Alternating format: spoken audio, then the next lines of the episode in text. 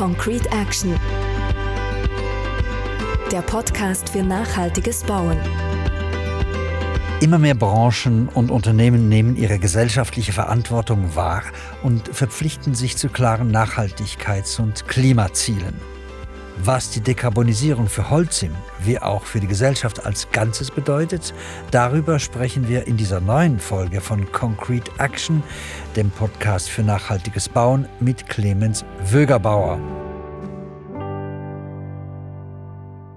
Mein Name ist Yves Räber und bei mir im Studio ist, wie gesagt, Clemens Wögerbauer, Head Commercial and Sustainable Development bei Holcim Schweiz.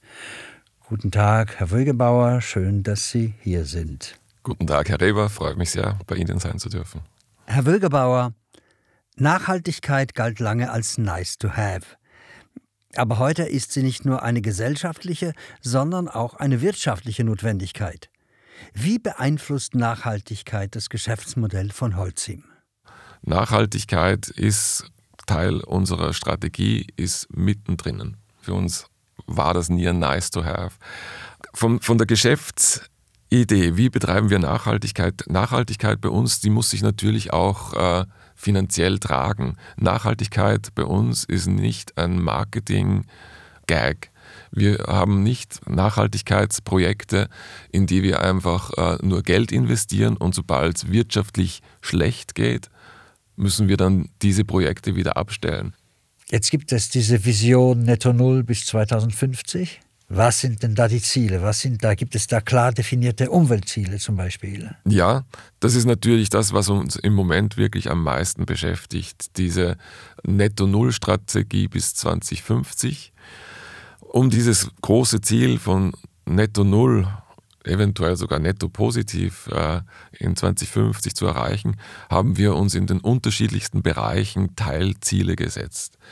Und die natürlich auch in einem kürzeren Zeitraum. Wir haben uns Ziele noch bis 2030 gesetzt, zum Beispiel in der Dekarbonisierung, in der Kreislaufwirtschaft, äh, bei der nachhaltigen Energie, nachhaltiger Transport und Biodiversität. Also alles Bereiche und Elemente, die für unsere Wirtschaft, für unseren Industriebereich extrem relevant sind. Und 2030, damit diese Ziele auch relevant fürs tägliche Businessleben sind. Man braucht was Greifbares, auch kurzfristig, um glaubwürdig zu sein und auch etwas bewegen zu können. Und dafür müsst ihr natürlich das Portfolio immer wieder anpassen. Ja, also das ist auch ein Teil. Wir gehen bis zur Baustelle. Wir schauen uns die gesamte Wertschöpfungskette an und schauen, was passiert wirklich mit unseren Produkten auf der Baustelle und was wird dort gebraucht. Und somit müssen wir uns auch wirklich immer wieder neu erfinden, immer wieder neue Produkte andenken. Und dieses Jahr haben wir Aerium lanciert in der Schweiz. Das ist ein mineralischer Dämmstoff, den man sehr äh, versatil anwenden kann. Ein sehr nachhaltiges Produkt ist das trägt natürlich auf mehrere Art und Weisen der Nachhaltigkeit im Bau bei. Somit äh, gehen wir wirklich aus unserem vergangenen angestammten Gebiet heraus und versuchen uns da wirklich neu zu erfinden. Genau, es geht also allgemein darum, eine bessere Energie- und CO2-Bilanz zu erreichen. Da gibt es ein großes Ziel, ja, also bis 2050 nur noch klimaneutrale und vollständig rezyklierbare Baustoffe herzustellen. Wie wollen Sie das erreichen? Wir wollen unsere Ziele 2050 erreichen, indem wir entlang unserer gesamten Wertschöpfungskette alle Hebel verwenden, die es gibt, um CO2 zu reduzieren. Das fängt beim Abbau an, geht über die Produktion von Klinker, Produktion von Zement, Produktion von Beton bis an die Baustelle und natürlich bis hinein in die Kreislaufwirtschaft? Genau, die Kreislaufwirtschaft ist natürlich hier ein äh, essentielles Element. Wenn ich sage, wir gehen bis zur Baustelle, dann gehen wir auch den Weg zurück wieder. Das heißt, wir überlegen uns, Verstehe. wie verwenden wir Rückbaumaterialien auf eine Art und Weise, dass wir wieder Produkte herstellen können. Okay, das ist also ein Mix an sehr unterschiedlichen Maßnahmen, wenn ich das richtig verstehe. Und wo sehen Sie denn den größten Hebel? Den größten Hebel sehe ich auf der einen Seite bei uns in der Produktion. Wir haben äh, mit Klinker, das ist das gebrannte Gestein, das in den Zement einfließt, einen sehr CO2-intensiven Bestandteil, einen sehr großen Hebel, diesen Anteil von Klinker im Zement zu reduzieren. Das ist der größte Hebel, um CO2 zu reduzieren bei uns in der Produktion. Mit, wenn ich das richtig verstehe, neuartigen Formen von Zement. Genau. Wir versuchen äh, neue Formulierungen für Zement zu finden, in denen wir Klinker ersetzen durch andere aktive Bestandteile, andere aktive Neralik. Zum Beispiel mit Susteno. Susteno ist ein Produkt, das wir vor circa fünf Jahren lanciert haben. Sehr geringer Klinkeranteil, 55 Prozent, deshalb auch sehr geringe CO2-Emissionen.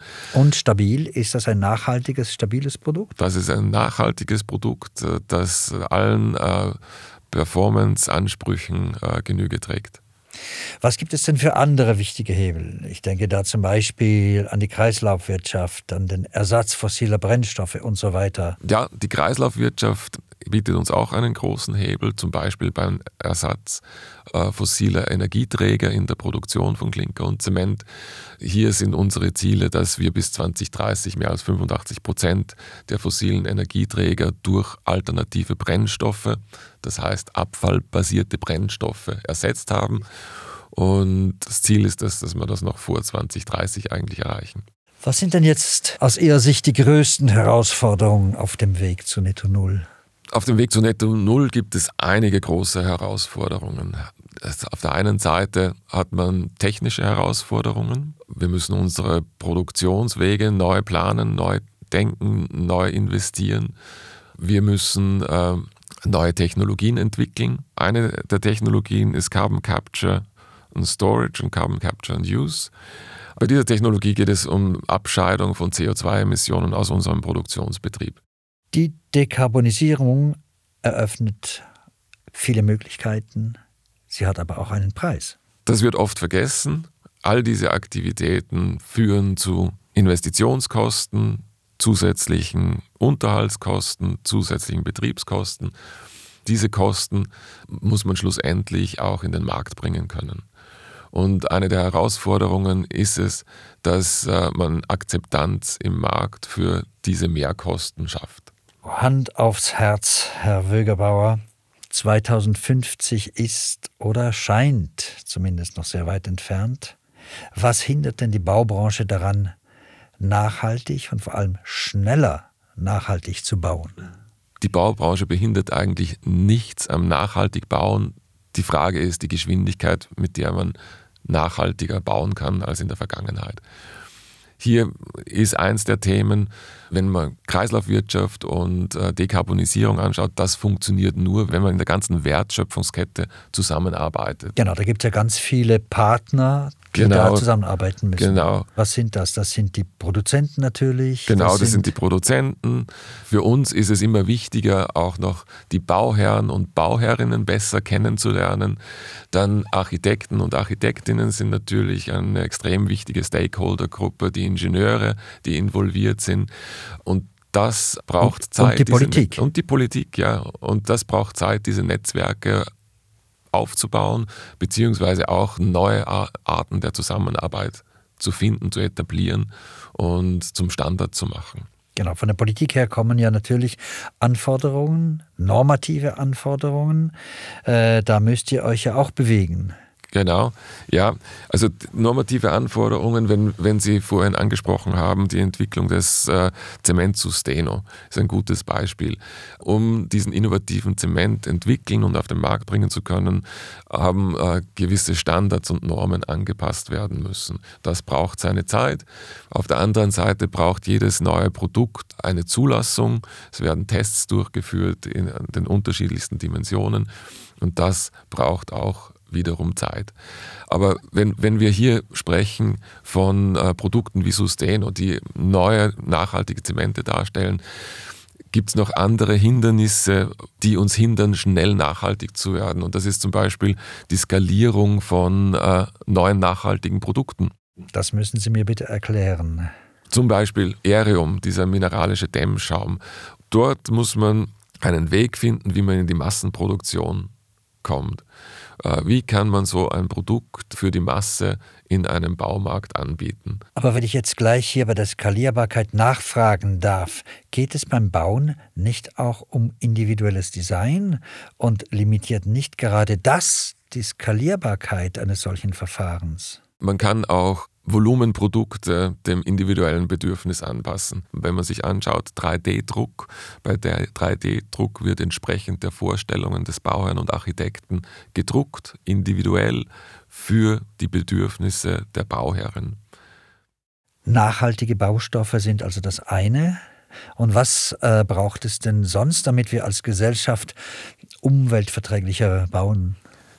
Braucht es mehrere Elemente, um nachhaltig bauen zu können. Das eine ist das Bewusstsein, äh, dass nachhaltiges Bauen möglich ist und notwendig ist.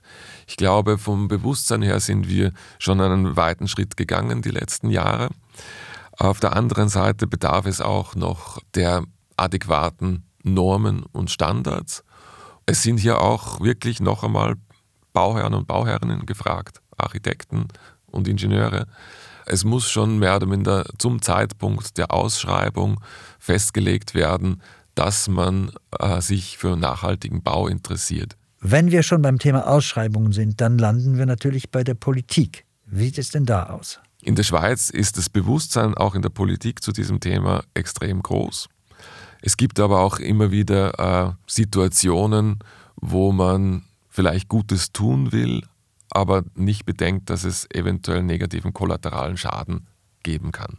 Ein Beispiel, man könnte sich vorstellen, dass eine Stadt, ein Kanton, eine gewisse Region das Ziel hat, Abfälle zum Beispiel nur mehr in dieser Region, in diesem Kanton zu verwerten, mehr oder minder vollkommen autark zu sein, lokal Stoffkreisläufe zu schließen. Prima vista ist das eine sehr gute Sache. Das klingt sehr gut, sehr verlockend, sehr toll. Auf der anderen Seite kann das zu, dazu führen, dass zum Beispiel Zementwerke vom Zugang zu Abfallmaterialien abgeschnitten werden und nicht mehr so nachhaltig produzieren können, wie es eigentlich möglich wäre. Das heißt, Zugang zu brennbaren Abfällen, mit denen wir CO2-neutrale Energie zur Verfügung stellen können, Zugang zu Rückbaumaterialien, aus denen wir wieder Klinker, Zement und Beton herstellen Weil können. in diesem Fall zum Beispiel der Abfall schon zu weit weg Genau, vom weil, Werk weil wäre. zum Beispiel diese Region oder diese Stadt oder dieser Kanton gesagt hätte, hey, wir machen das alles nur in dem Kanton und es ist kein Export von Abfällen mehr möglich. Wir haben vorhin von den Bauherren gesprochen. Was bedeutet nachhaltiges Bauen für die Bauherren denn? Höhere Kosten? Ich glaube, für die Bauherren ist es und Investoren ist es immer wichtiger, nachhaltig zu bauen. Das wird mittlerweile auch ein Teil ihres Geschäftsmodells. Ja, wenn man jetzt die Materialien ansieht, für nachhaltige Baumaterialien, oft zu höheren Kosten für diese Baumaterialien. Für diese Kosten muss man Akzeptanz schaffen beim Bauherrn. Wenn man von Akzeptanz spricht, muss man natürlich auch die Anreize erwähnen. Was für Anreize gibt es denn, nachhaltiger zu bauen, für einen Bauherrn zum Beispiel? Prinzipiell, es gibt immer mehr professionelle Bauherren und Bauherren, die äh, eben auch nach Nachhaltigkeitslabels bauen, die ihre Investitionen genau danach ausrichten. Und dort ist es natürlich ein Thema, dass man äh, seine Produkte so anbietet und kommuniziert, was sind die Vorteile im äh, Bereich der Nachhaltigkeit der eigenen Produkte und dass man somit mehr oder weniger die Mehrkosten auch begründen kann. Auf der anderen Seite muss man auch ein bisschen so, ich vergleiche es gerne mit, mit der Abfallwirtschaft. Jeder von uns bringt seine Abfallsäcke zur Entsorgung und zahlt eine Gebühr dafür und wir überlegen gar nicht mehr dabei. Eigentlich müsste das ein gewisser Automatismus werden, dass es genauso äh, normal ist, für Nachhaltigkeit im Bau zu zahlen, wie Nachhaltigkeit in der Abfallwirtschaft. Herr Wögerbauer, wenn Sie diese Themen nochmals zusammenfassen könnten, wie nimmt die Zementindustrie ihre Verantwortung bezüglich Nachhaltigkeit wahr? Und wo stehen wir als Gesellschaft, wenn es um das Bauen von morgen geht?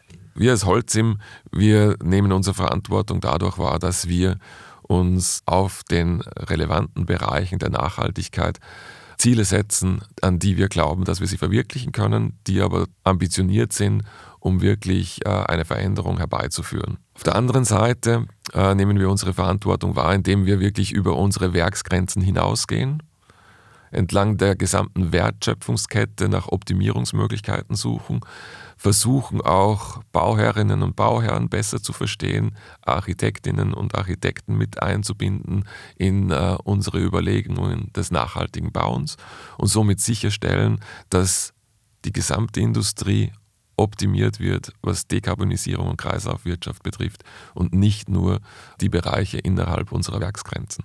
Also Netto Null ist möglich, es braucht aber gemeinsame Anstrengungen von allen Akteuren. So ist es. Vielen herzlichen Dank, Herr Wögerbauer, für dieses wirklich interessante Gespräch. Ich habe ganz viel gelernt. Ich hoffe, Sie, liebe Hörerinnen und Hörer, auch. Wir sind gespannt auf Ihre Fragen, auf Ihre Feedbacks. Sie können diese Fragen gerne an podcast.holzim.com senden. In der nächsten Folge von Concrete Action sprechen wir mit Thomas Riechner, Leiter Nachhaltigkeit und Umweltzement bei Holzim Schweiz, über die Rolle, die der Industrie bei der Dekarbonisierung zufällt. Wir freuen uns, wenn Sie wieder dabei sind.